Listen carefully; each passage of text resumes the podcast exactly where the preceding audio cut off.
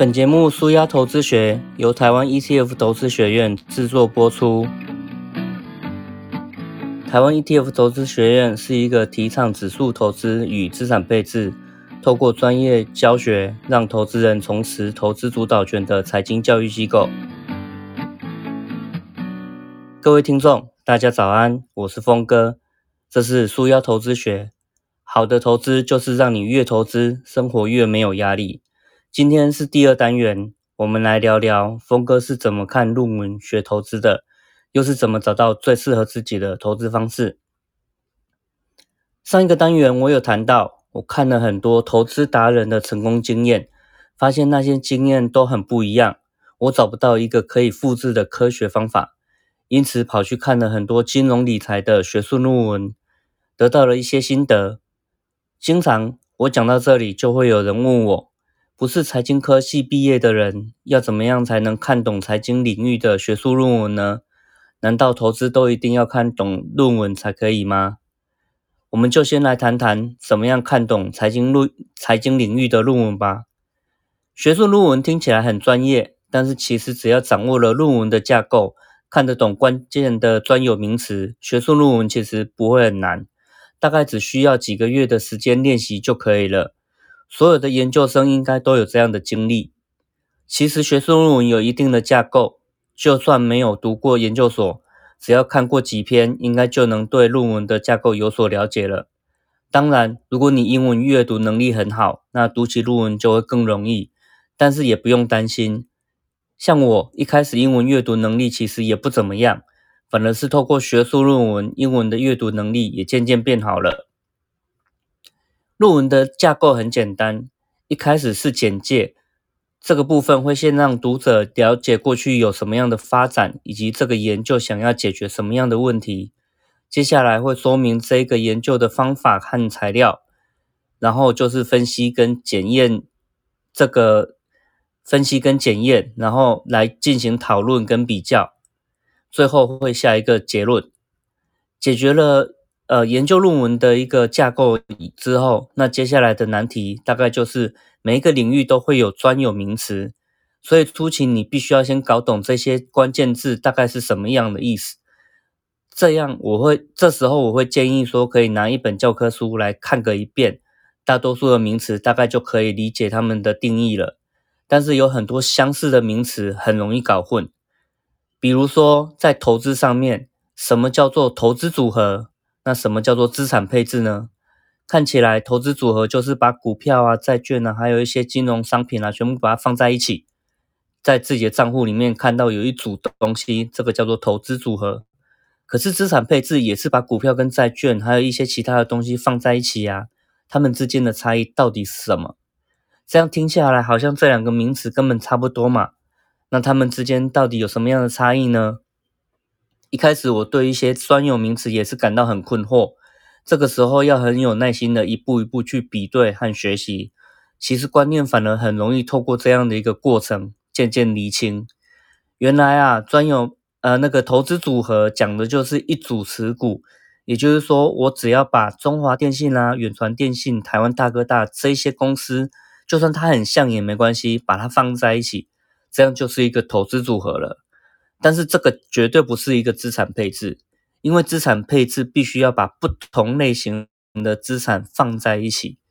例如说，把股票跟债券放在一起，那股票负责的会是成长，债券负责的会是避险，这样很不一样的东西放在一起才叫做资产配置。听起来投资好像有点难，如果连专有名词都这么的混淆不清的话，是不是想要学学好投资？就更有挑战了呢？难道投资一定要看得懂论文吗？还是一定要看得懂这些关键字吗？其实也没有必要。大家如果真的没有对投资没有这么有兴趣，在这个节目里面，只要听我讲舒压投资学，说重点就可以了。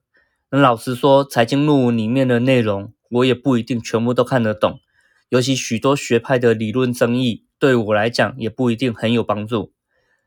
所以，接下来我来谈谈该怎么样找到最适合自己的投资方式。身为一个散户，我会很仔细去看的是，从学术研究里面可以学到什么样的东西，可以实质来帮助自己做出正确的投资决策。像是上一个单元我有提到，投资人可以决定要进行积极选股，挑好时机、挑好时间点进场出场的主动投资，也可以消极的跟着市场一起成长的被动投资。那他们之间的差异是什么呢？以及哪一种投资的方法对投资人比较好？如果被动投资它的绩效真的比较好的话，那原因又是什么？到底有什么样的证据？这些才是我在看学术论文的时候在乎的资讯。在上一个单元，我有提到说两个我在看看论文的心得。第一个，短期内人是无法预测未来行情走势的，但是长期来说，只要跟着市场走。资产就会稳定成长。你可能会想说，既然如此，那么现在市面上看到的那些成功的投资达人，又是怎么样做到的呢？他们不就是成功预测未来而快速致富的吗？其实，要打败市场的方法不是没有，只是那个方法一旦被公开了，它就会失效。举例来说，过去我们曾经看到高股利、低本益比。小型股等等的一些股票，这些方法用来选股，其实原本都有套利空间的，也都能够打败指数。可是，当大家一窝蜂都用这一种方法去投资的时候，其实这些股票它的价格就会被炒高，渐渐的，这种套利的方法，空间那个赚钱的方法，呃，套套利的空间就会不见了。所以，主动投资为什么很难？因为有效的方法会越来越少，就算有也不能公开。但是不公开，你不可能会学得到啊！而且还有还会有很多根本无法预测的事情来搅局，像是九一一的恐怖攻击事件，或是最近大家都看得到的新冠肺炎大爆发，这些突发的事情，又有谁能够预测呢？可是这些事件，这些重大的事件，其实对我们的投资是很大的冲击啊！这就是为什么我后来采用的方法其实是被动投资的策略。接下来我来分享一下，当我决定要用被动投资的策略之后，我阅读学术论文其实分成三个阶段。一开始我开始就调整我的阅读论文的一个方向，我从很多研究里面去证明说，长期投资的一个情况下，被动投资的确比主动投资更有优势。不但成本很低，而且投资起来也很轻松，绩效还常常表现得比主动投资更好。对于我来说，被动投资是一个适合我而且也很理想的策略。确认了这件事情之后，我开始聚焦在资产配置的学术论文上面。我想要看看学术界怎么样回测和检验各种资产配置，也渐渐的理解了，诶，其实没有所谓完美的资产配置。但是每一种资产它都有自己的特性，像是股票，它长期的成长很可观。那债券它虽然报酬不怎么样，可是跟股票可以互补，在股市剧烈波动的时候，还可以提供避险的效果。而房地产这种资产，它又跟股票和债券的走势没什么相关，但是它有一个额外的好处，是可以提供稳定的租金收益。所以，投资人只要清楚自己的投资目标，那就可以根据每一个资产的特性，去规划出最适合自己的资产配置。根本不用，根本不会有标准答案，而且也不必去追求最完美的配置。在追，在了解了资产配置之后，后来我又看了其他的学术研究，延伸到了投资行为学和神经心理学相关的一些论文。因为这一路上看了很多成功的故事，也看到了不少失败的例子。我发现投资上最大的敌人根本就是自己。我们所具备的很多本能，在投资上面往往会让我们做出很糟糕的决定。举例来说，我们很喜欢跟别人做一样的事情，觉得这样很安全，因为在蛮荒的时代，这样做可以保命，大家可以团结起来对抗猛兽，增加存活的几率。但是在投资的时候呢，你如果喜欢跟随热潮、热门的投资潮流，反而会陷入泡沫的陷阱。二零零一年有网络泡沫，二零零八年有有房地产造成的次贷泡沫，以及后来比特币的价格也疯涨，层出不穷的投资泡沫一再提醒我们，人类人类这个人性中的贪婪跟恐惧会深刻的影响我们的投资。以上这些就是我透过学术研究来学习投资的几个阶段，简单的再摘要一下。首先，我先决定该主动投资还是被动投资，再来我学习什么是资产配置，最后我补足了投资行为学和神经心理学的一些知识。这就是峰哥的投资学习旅程。接下来重点就要摆在你自己身上喽。你最该学习的其实是好好了解你自己这个人。很多人在投资的时候都有很多的疑问，但是却没有好好想清楚一个核心的问题，那就是你自己是一个什么样的投资人呢？你对自己什么时候会贪婪，什么时候会恐惧，够清楚吗？或是更进一步去思考，你的投资目标到底是什么？你是想让资产稳定成长？还是想要获得配息，透过配息和租金获得被动收入。有人会说，我投资当然就是要追求钱越多越好啊。但是你说的越来越多钱，到底是多少钱呢？是一亿还是十亿呢？如果没有一个明确的目标，你很难定下一个实际可以执行的计划。那什么叫叫做明确的目标呢？有的人是说。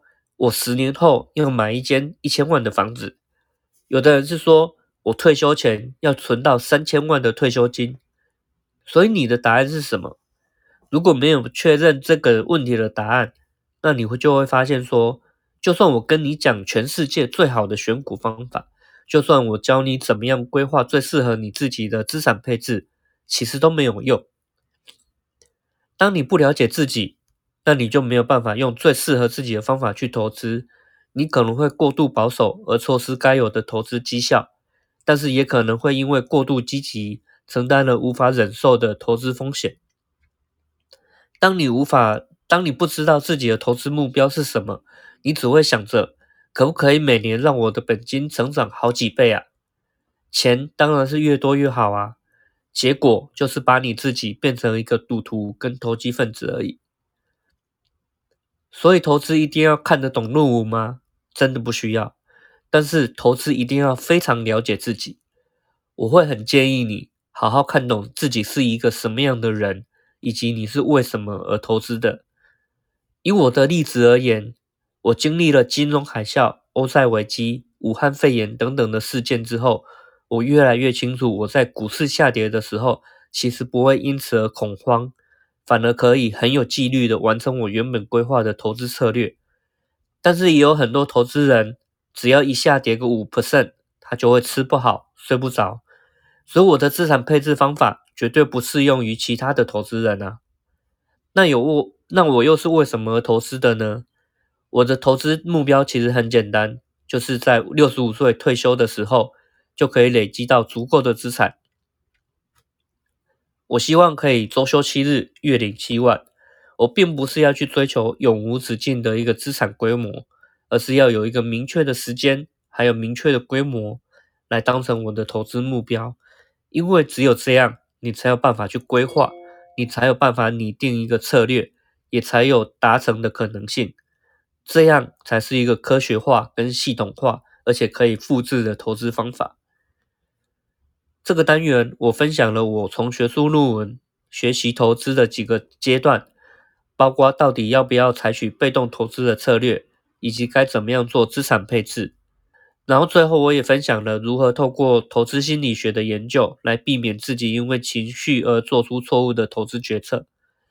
我不觉得每个人都要通过学术论文来学投资，但是我认为每个人都要好好了解自己的投资行为跟投资目标。这个单元我就先讲到这边了。那下一个单元，我来介绍一位我非常尊敬的指数基金教父约翰伯格先生。